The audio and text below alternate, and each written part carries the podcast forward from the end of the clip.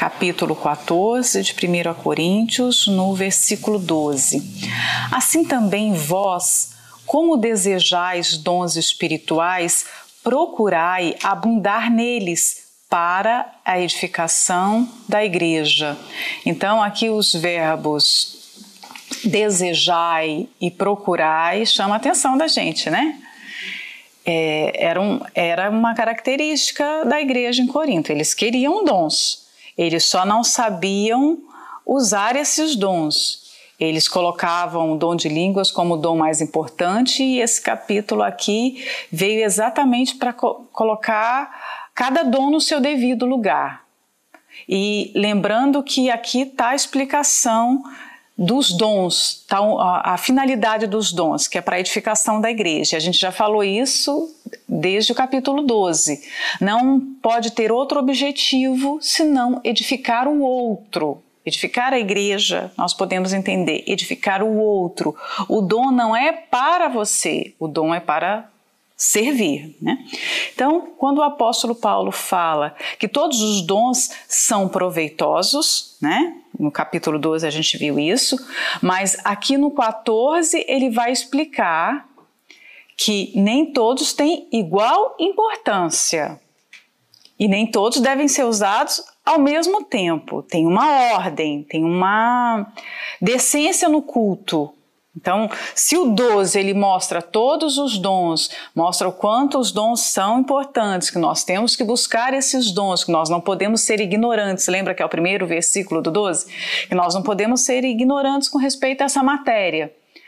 Ele também vai mostrar agora que tem um momento para cada dom. E qual a importância desses dons na igreja? E o fim de todos os dons é edificar a igreja. Então, qual o teste que a gente tem que aplicar ao, ao dom que nós estamos, se nós estamos usando certo o nosso dom? O teste é: está edificando o outro, não é? O final do versículo aqui mostra isso, tem que edificar.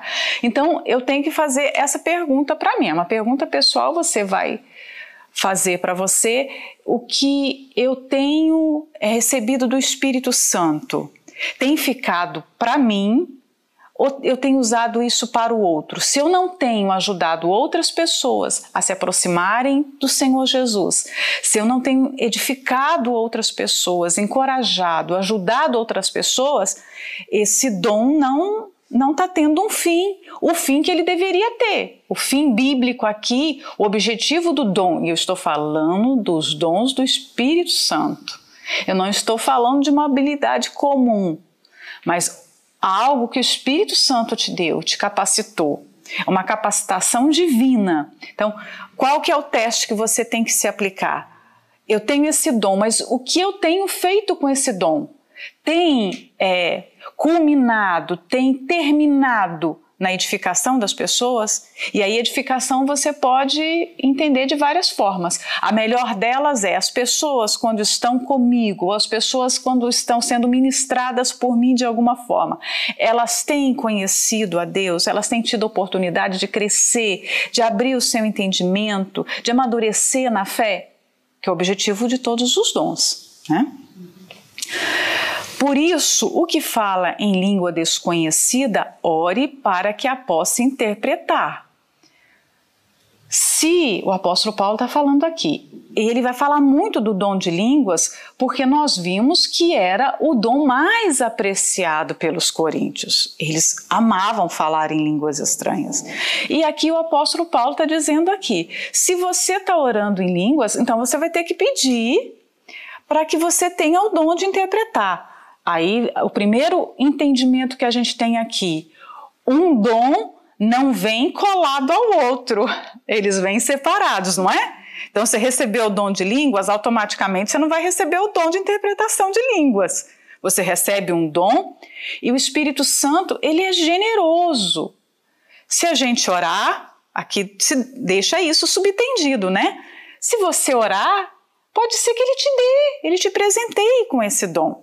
Mas aqui ele está dizendo que é, eu, eu, entendo aqui que são orações públicas. Se eu quero orar em línguas publicamente, eu preciso ter o dom de interpretar essas línguas.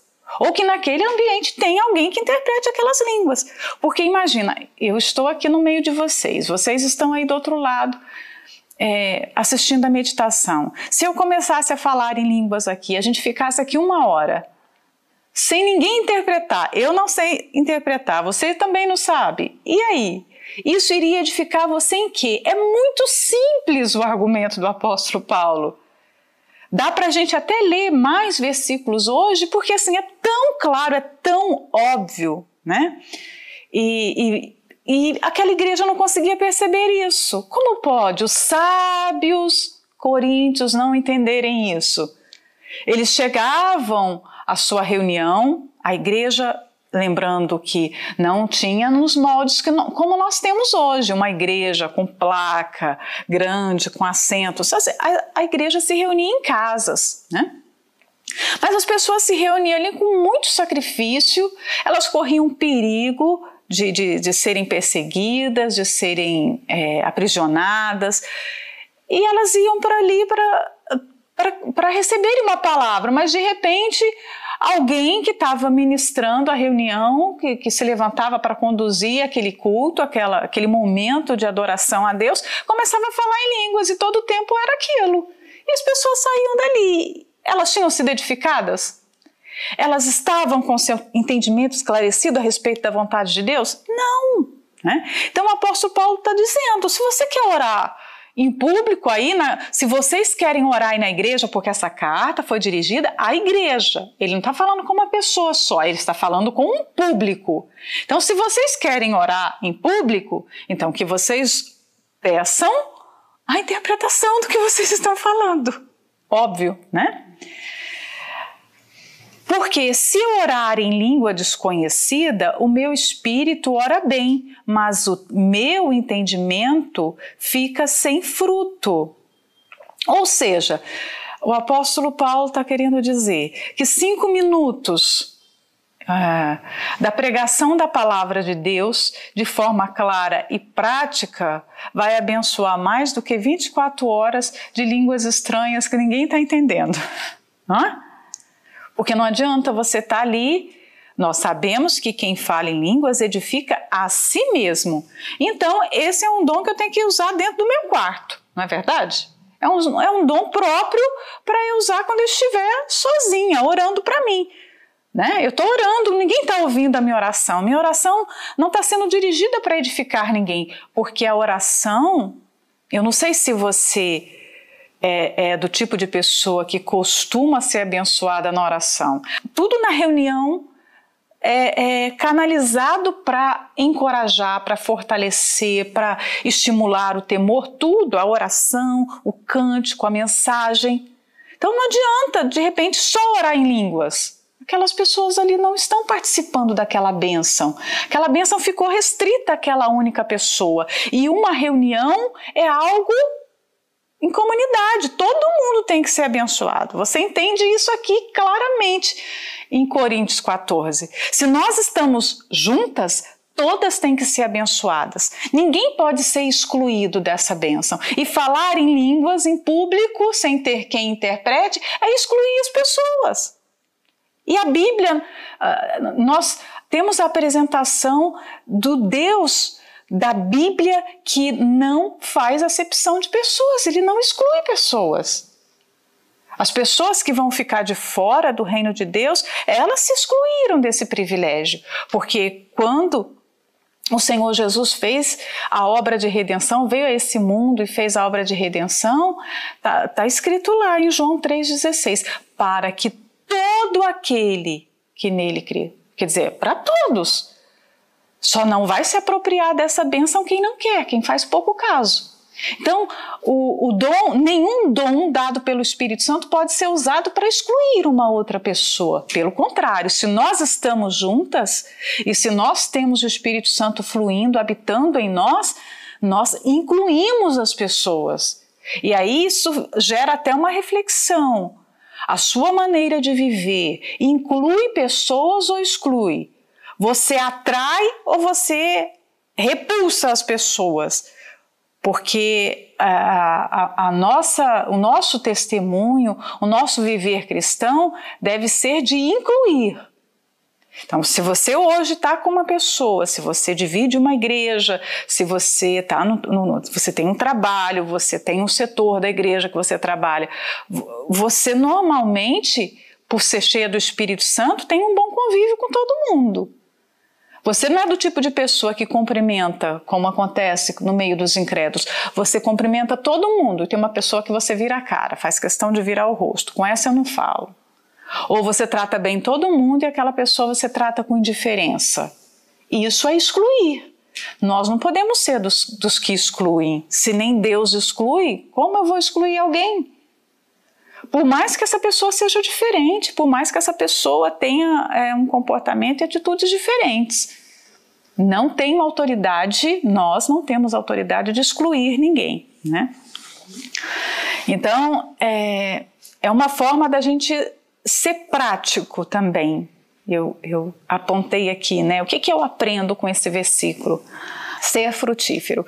Então, quando é, eu, eu oro em línguas desconhecidas sem interpretação, aqui o apóstolo Paulo fala que o entendimento fica infrutífero. Quando eu estou no meio de pessoas que estão falando das coisas de Deus de um modo ineligível, inteligível, de maneira que não é clara, o meu entendimento fica infrutífero. Então eu aprendi aqui que eu tenho que ser e viver e falar de modo frutífero. Eu tenho que ser prática. Aqui o apóstolo Paulo está dando conselhos super práticos, não é? ele é muito prático. Nós temos que aprender essa praticidade. Às vezes nós sentimos falta disso na obra de Deus. As pessoas não são práticas, elas são tão complicadas que adianta uma boa ideia que não é prática. Tem gente que às vezes chega com uma boa ideia, nós podemos evangelizar dessa forma. Mas quando a pessoa apresenta a ideia, a ideia é tão complicada que não dá para, não dá, não, simplesmente não dá para fazer tudo tem que ser prático, tem que ser executável. Quando você escuta uma mensagem, por mais bonita que ela seja, mas no final da mensagem você não, não, não tem aquela pergunta: o que eu levo para casa? O que eu faço com essa mensagem? Eu, pelo menos, tudo que eu escuto, o que, que eu levo para casa agora?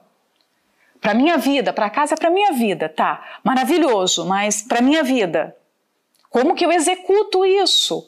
Como eu aplico isso? Então, tudo tem que ser prático, né? E discernir os próprios erros na obra de Deus, porque os coríntios estavam ali é, é, se gabando de serem tão eruditos, sábios, entendidos, eles chegavam a disputar de quem eles tinham nascido espiritualmente, quem era o seu pai na fé.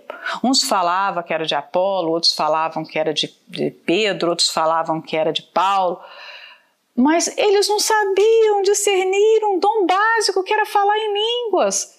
Imagina, eles, eles não sabiam o momento certo, como usar um dom então nós podemos cometer erros assim, esdrúxulos, nós podemos cometer erros terríveis, erros que nenhuma criança cometeria se nós não, não soubermos olhar para a nossa própria vida, discernir a, a, as nossas atitudes.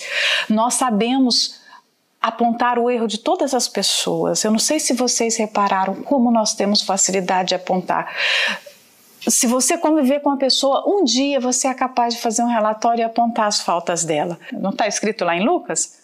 Eu acho cisco no olho do meu irmão e eu não consigo ver que eu tenho uma trave no meu olho. Então, discernir os nossos próprios erros é muito difícil. Aquela igreja não sabia. Precisou que o apóstolo Paulo falasse o beabá chegasse com, assim, sabe, um ensinamento como se fala com uma criança. Olha, se vocês ficarem falando desse jeito, ninguém está entendendo, vocês não vão se ajudar desse jeito. E mais à frente ele vai falar: as pessoas novas que chegam à igreja vão achar que vocês são malucos, vocês estão aí tudo falando só em línguas. Então, em, vários momentos da nossa vida, nós cometemos esse erro, a gente não sabe discernir as nossas próprias atitudes. Nós sabemos avaliar onde o outro está errando, Você é capaz de falar onde seu marido está errando agora, assim, rapidamente. Mas fala dos seus erros. Nós temos essa dificuldade, todos nós temos. A dificuldade de olhar para nós. Então, é, um, é algo que nós temos que estar constantemente nos corrigindo.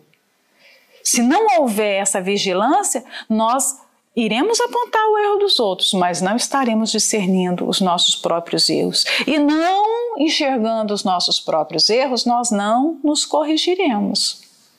Então, toda meditação você tem que ter esse propósito de chegar aqui e, ó Espírito Santo, me mostra onde eu estou errando. Eu sei que eu estou errando, é certo que você está errando. É mais claro que esse dia que eu estou errando. Mas eu tenho, tenho ter o desejo de enxergar esses erros e, sobretudo, de mudar essa disposição, porque senão a gente chega aqui e é exposto à palavra de Deus e sai da mesma forma. E é, isso é um perigo muito grande.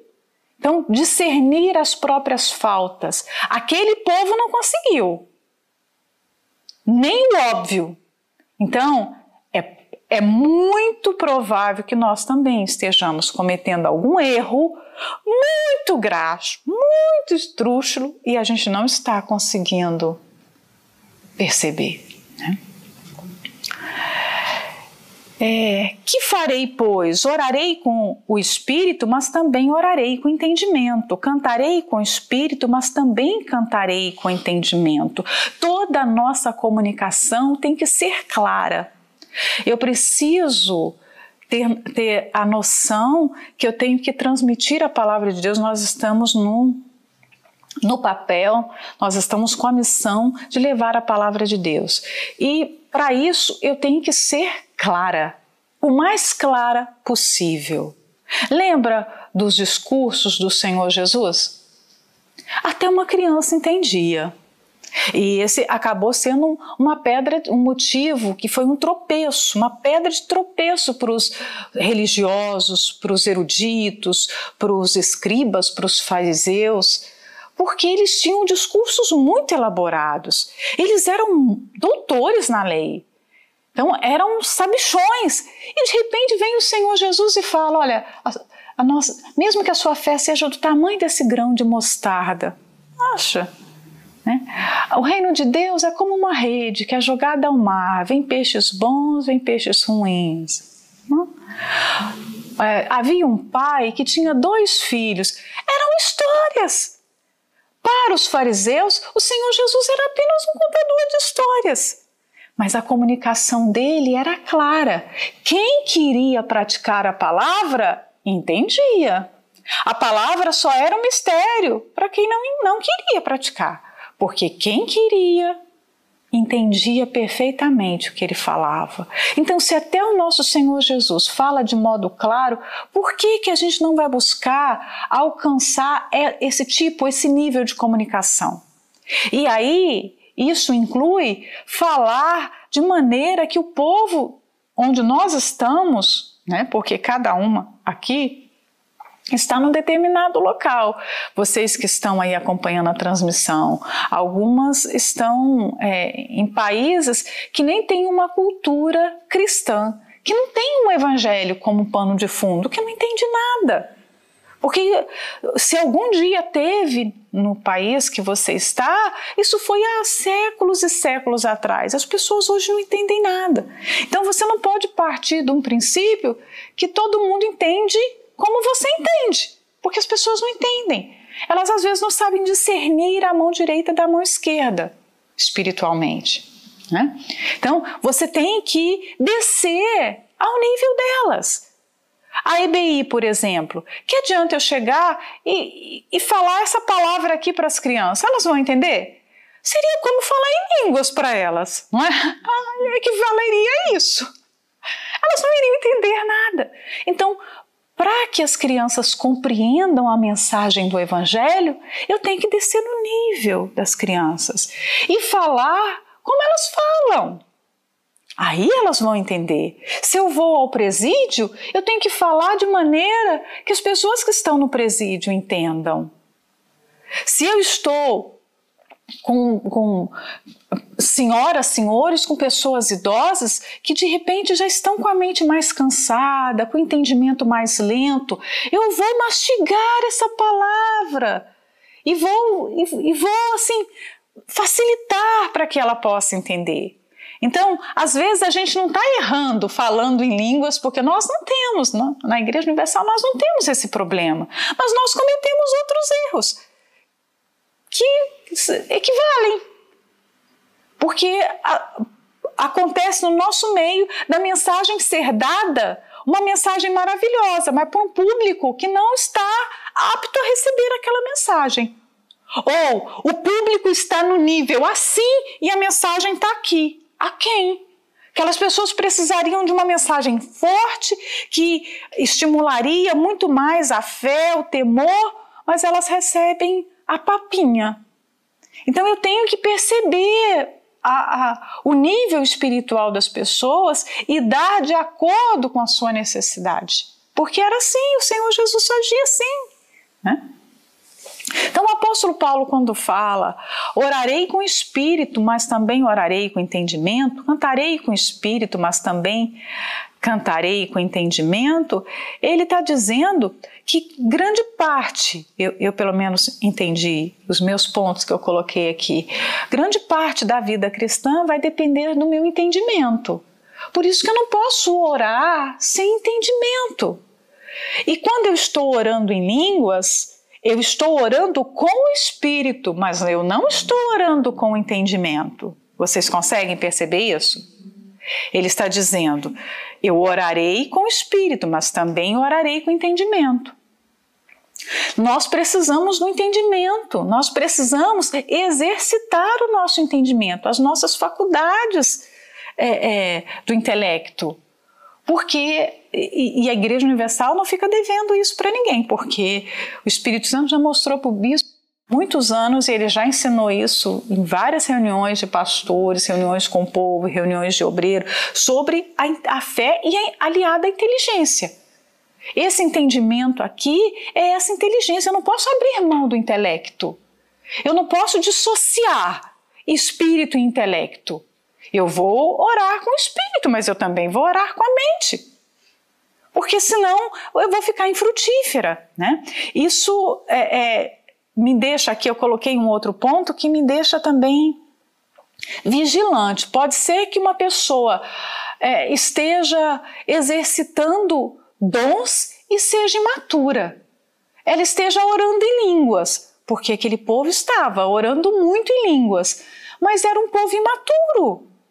Um povo que não sabia discernir como usar o dom. Então, ter essa associação mente e espírito é importantíssima. Porque se eu é, trabalho só de um lado, eu vou perder. É, é, é como se eu ficasse. É o corpo que fica manco. É, é andar numa perna só. O apóstolo Paulo está falando que nós temos que andar nas duas pernas né? Até para cantar. Imagina, uma coisa que a gente faz até de, às vezes de um modo mecânico. Então, é possível você cantar sem entendimento, é possível você orar sem entendimento. Por isso que Tiago fala que nós, é, muitas vezes nós oramos e nós não recebemos, porque nós não sabemos orar, nós não sabemos pedir. Muito provavelmente é porque nós estamos orando sem o entendimento. Então nós precisamos de sabedoria e de entendimento até para orar. Exercitar as nossas faculdades eh, mentais, né? O nosso entendimento. E você já, você já chegou ao limite? Hum? É a minha pergunta. Porque nós temos que alargar o nosso entendimento. Nós temos que alargar. Você já chegou ao limite? Então você tem que estar todo dia alargando. Alargue a sua mente, o seu entendimento. Alargue. Em que, que você pode alargar hoje? O que, que você pode aprender hoje? Todo dia nós temos que alargar. É algo que não pode ficar nunca reduzido. Sabe aquelas pessoas que pararam no tempo? Você já deve ter encontrado gente assim, que parou, que estagnou no tempo. Você vai conversar com ela, parece que ela Porque ela parou, não, não aconteceu mais nada na vida dela. Já pensou alguém, depois de 10 anos, é, que eu não vejo, que eu não converso, aquela pessoa se encontra, né, nós nos encontramos, ela vem ao meu encontro e, e a gente começa a conversar e essa pessoa tem a percepção que não houve crescimento na minha vida. Eu falo do mesmo jeito, eu reajo da mesma forma. Gente, se a vida física, se o nosso corpo físico ele está em constante mudança, eu não sei precisar, mas é, os cientistas falam, eu já li sobre isso, mas não me lembro agora, que as nossas células estão se renovando o tempo todo tudo está o tempo todo se renovando. Se o corpo físico está assim, você vê o cabelo está crescendo todo dia, as unhas estão crescendo, todo dia aparece uma ruga nova, não é? Às vezes uma manchinha nova, uma pelanca nova, não sei, uma coisa, todo dia acontece alguma coisa nova no corpo. O nosso corpo espiritual tem que estar tá crescendo. Só que o crescimento desse corpo divino, digamos assim, é, é sempre para o bem, é sempre positivo, nunca é ruim. Então nós temos que alargar o nosso entendimento. Todo dia você tem que dar um esticão nele. Você tem que fazer ele crescer. É você que exercita a sua mente. Tem gente que se preocupa muito com o exercício físico, se preocupa muito com muitas outras coisas, mas não se preocupa com a sua mente. Não se preocupa como tá os seus pensamentos, como está o seu intelecto. Nós precisamos da nossa mente para as coisas de Deus também. De outra maneira, se tu bendisseres com o Espírito, como dirá o que ocupa o lugar de indouto, o Amém, sobre a, a tua ação de graças, visto que não sabe o que dizes? O indouto aqui é aquela pessoa recém-convertida, é aquela pessoa nova na igreja. O apóstolo Paulo está falando: tá bom, chegou uma pessoa nova aí, na igreja, na reunião de vocês. Você está falando em línguas, você está dando até ações de graças em línguas. Mas como que o indouto, como que essa pessoa recém-convertida, ou como que essa, que essa pessoa que não entende nada das coisas de Deus, ela vai poder dizer amém para uma coisa que ela não entendeu? Amém é concordar né? Como que ela vai concordar? Como ela vai aceitar o que você está dizendo se ela não entendeu? Óbvio, né? Porque realmente tu dás bem as graças, mas o outro não é edificado. Então, aquele que está ministrando está sendo egoísta. Ele está dando graças lá. Mas aquelas graças, aquela mensagem que aquela pessoa está falando, se não está edificando o outro, ela está sendo egoísta. Tem, tem um, um, um, fim próprio. E quantas vezes nós não vemos pessoas que, que vão para uma reunião, para uma oração, elas querem ser eloquentes, elas querem ser convincentes, e é algo que a gente tem que até observar nos nossos maridos. Né? Porque o final de um culto não é coroado com alguém falando, pastor, eu gostei muito da reunião, pastor, essa reunião foi a melhor reunião que eu já assisti. Não é isso, porque o louro não é para o pastor. Uma reunião é abençoada quando a pessoa chega para a gente e diz: Deus falou comigo nessa reunião, Deus me repreendeu, eu me arrependi nessa reunião. Porque o elogio não é para o pastor, que o pastor fez uma grande reunião. E muitas vezes essa é a motivação, é fazer a, a, a melhor reunião. Não, é a reunião que realmente aquelas pessoas precisam. Se chegar alguém com dor, aquela pessoa vai ser curada. Os que não estão salvos vão ser salvos. Os que estão prestes a cair vão ser restaurados, fortalecidos. Essa é a reunião. Então, cada reunião é exclusiva. Ninguém pode dizer que sabe fazer uma reunião. Quem? Se as pessoas que estão ali chegam de, elas são diferentes e elas chegam com um estado de espírito diferente. Cada pessoa chega com uma necessidade. A gente nunca pode dizer que sabe fazer alguma coisa com respeito à obra de Deus. Nós não sabemos. Nós não sabemos. E tudo deve ser completamente inteligível.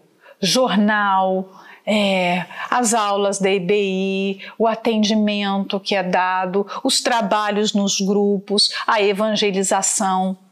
Se nós estivermos fazendo alguma coisa que não seja clara, que as pessoas não saiam dali com aquela mensagem clara, aquilo foi infrutífero, aquilo não teve valor. Imagina a gente se desgastar, a gente se cansar, é, perder o nosso tempo e não produzir nada. Então é importante nós termos noção disso. Olha, eu preciso estar com a minha mente aberta, porque o Espírito Santo tem que me usar. Tem, tem que ser pelo Espírito, tem que ser pela, com entendimento, tem que ser pelo Espírito e, e tem que ser com entendimento. Então, mais uma vez, o valor prático das coisas, né? Dou graças ao meu Deus porque falo mais línguas do que vós todos. Todavia, eu antes quero falar na igreja cinco palavras na minha própria inteligência, para que possa também instruir os outros, do que dez mil palavras em língua desconhecida. Cada coisa tem o seu lugar.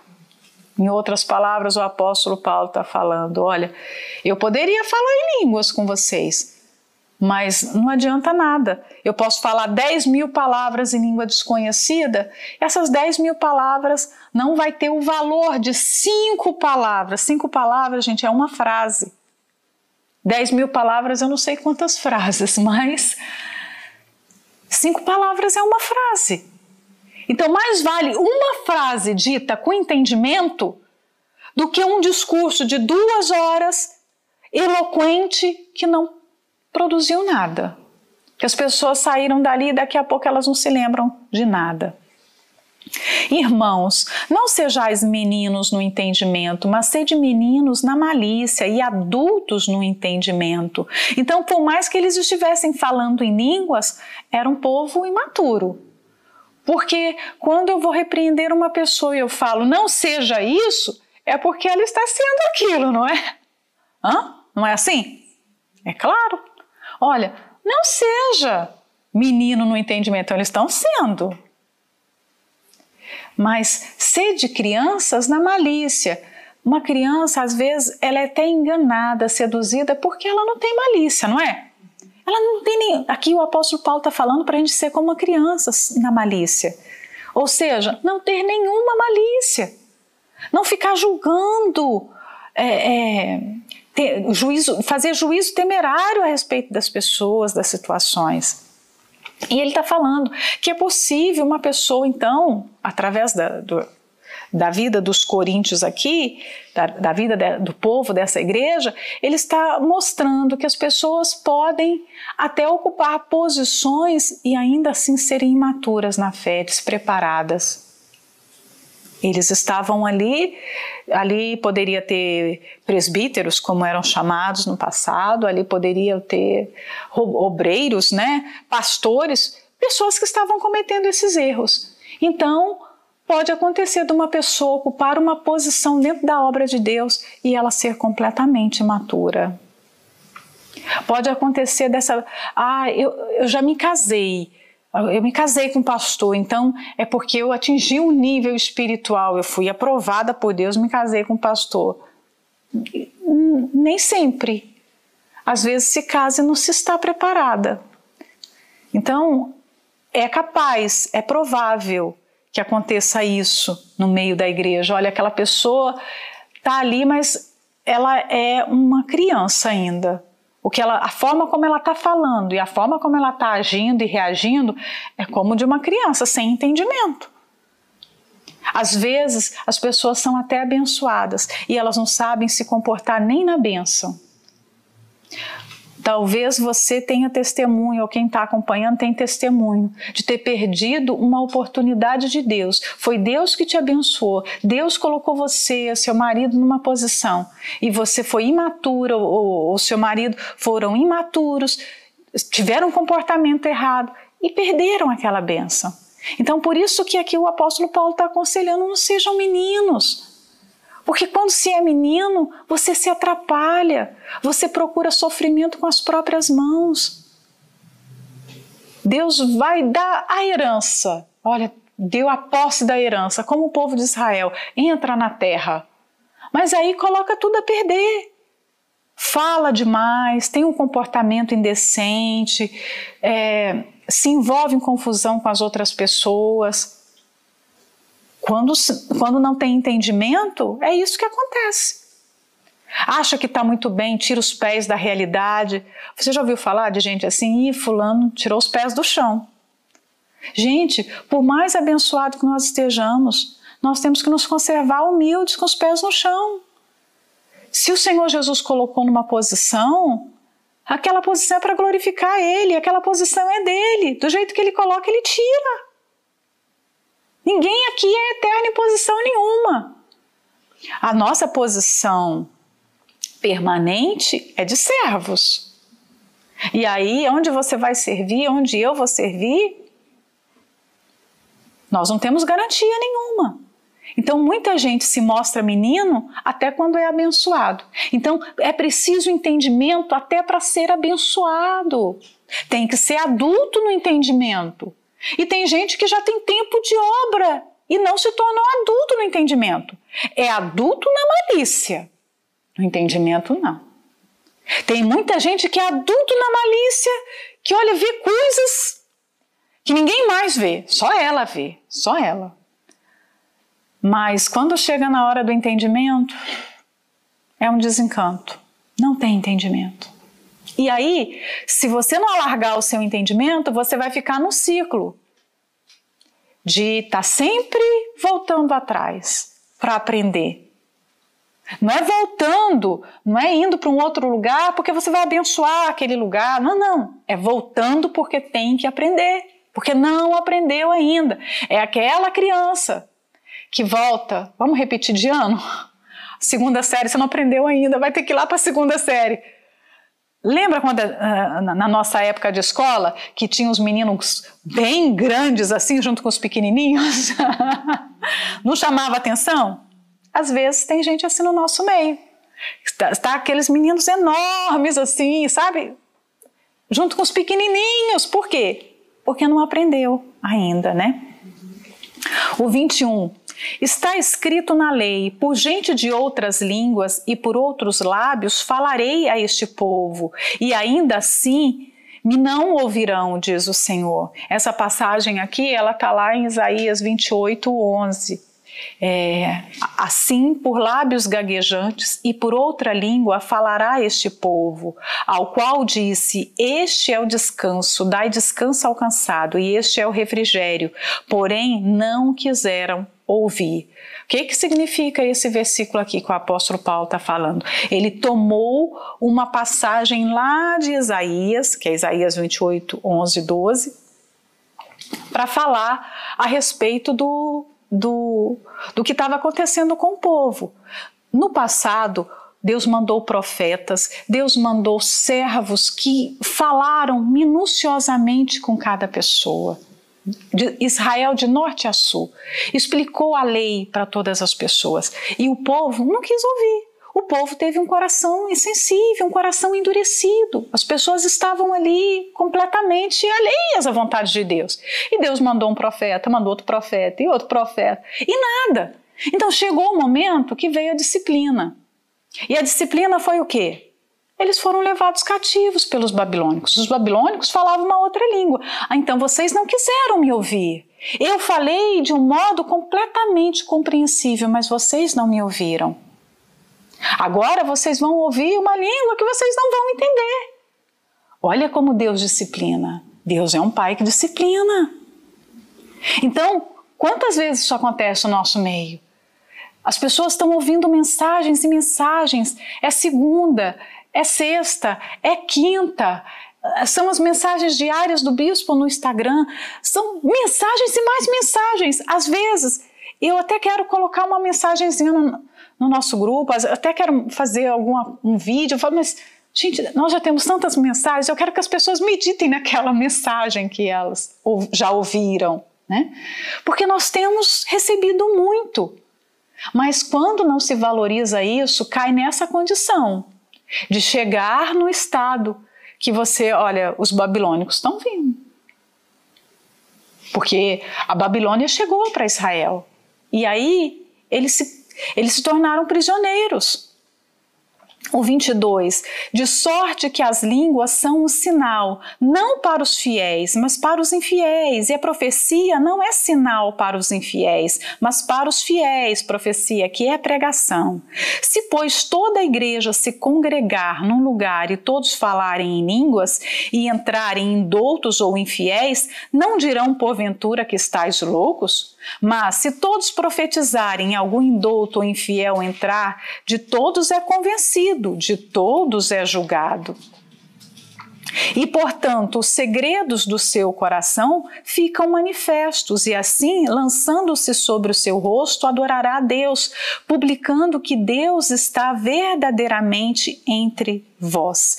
Isso aqui aconteceu com a mulher samaritana. Esse 25 aqui, eu me lembrei da mulher samaritana. Quando o Senhor Jesus se encontrou com aquela mulher, ele começou a conversar na língua daquela mulher. Tipo, tá falando de água, você me dá. Ela estava no poço, vamos falar de água? Olha só, olha como o Senhor Jesus agia de acordo com a necessidade daquelas pessoas. Então ele estava diante de um poço, diante de uma mulher que tinha uma sede espiritual e tinha ali o poço. Ele começou a falar de água. E na, na mensagem, ele revelou todo o coração daquela mulher, toda a vida daquela mulher. Qual foi o resultado? Hum? Ela se quebrantou, ela se entregou. Quando a mensagem atinge o coração das pessoas, o que acontece? As pessoas se quebrantam. Então, muita gente que não se quebranta é porque a mensagem não está indo direto ao ponto. Se tivesse indo direto, aquela pessoa, o íntimo daquela pessoa, ela se quebrantaria. Gente, não tem uma missão que exige mais de, de, um, de uma pessoa do que pregar o Evangelho.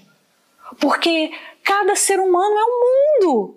E você tem a responsabilidade dada pelo Espírito Santo, é claro que é Ele que vai agir através de nós, para tocar naquele mundo. Cada pessoa é um mundo, é um universo. Imagina, porque tem um mundo de pensamentos, de emoções, de sentimentos, de histórias. Eu me lembro um dia que eu li Todo mundo pode escrever um livro, porque a vida de cada pessoa já é algo extremamente interessante. A, a vida da pessoa mais sem graça, já, ela já viveu coisas que vale a pena colocar ali, porque todo mundo tem histórias fascinantes de vida. E aí você está pregando o evangelho com uma pessoa que tem uma história que você não faz ideia. Por isso que nós precisamos do Espírito Santo. Aí como pode? Se o apóstolo Paulo está falando aqui o óbvio, mas o óbvio precisa ser falado. Se vocês estiverem falando em línguas, como que essas pessoas vão ser convencidas? Como que elas serão tocadas? Não dá temor e tremor com a nossa responsabilidade? Dá muito temor, né? A gente para aqui, tá bom? Deus abençoe a todas.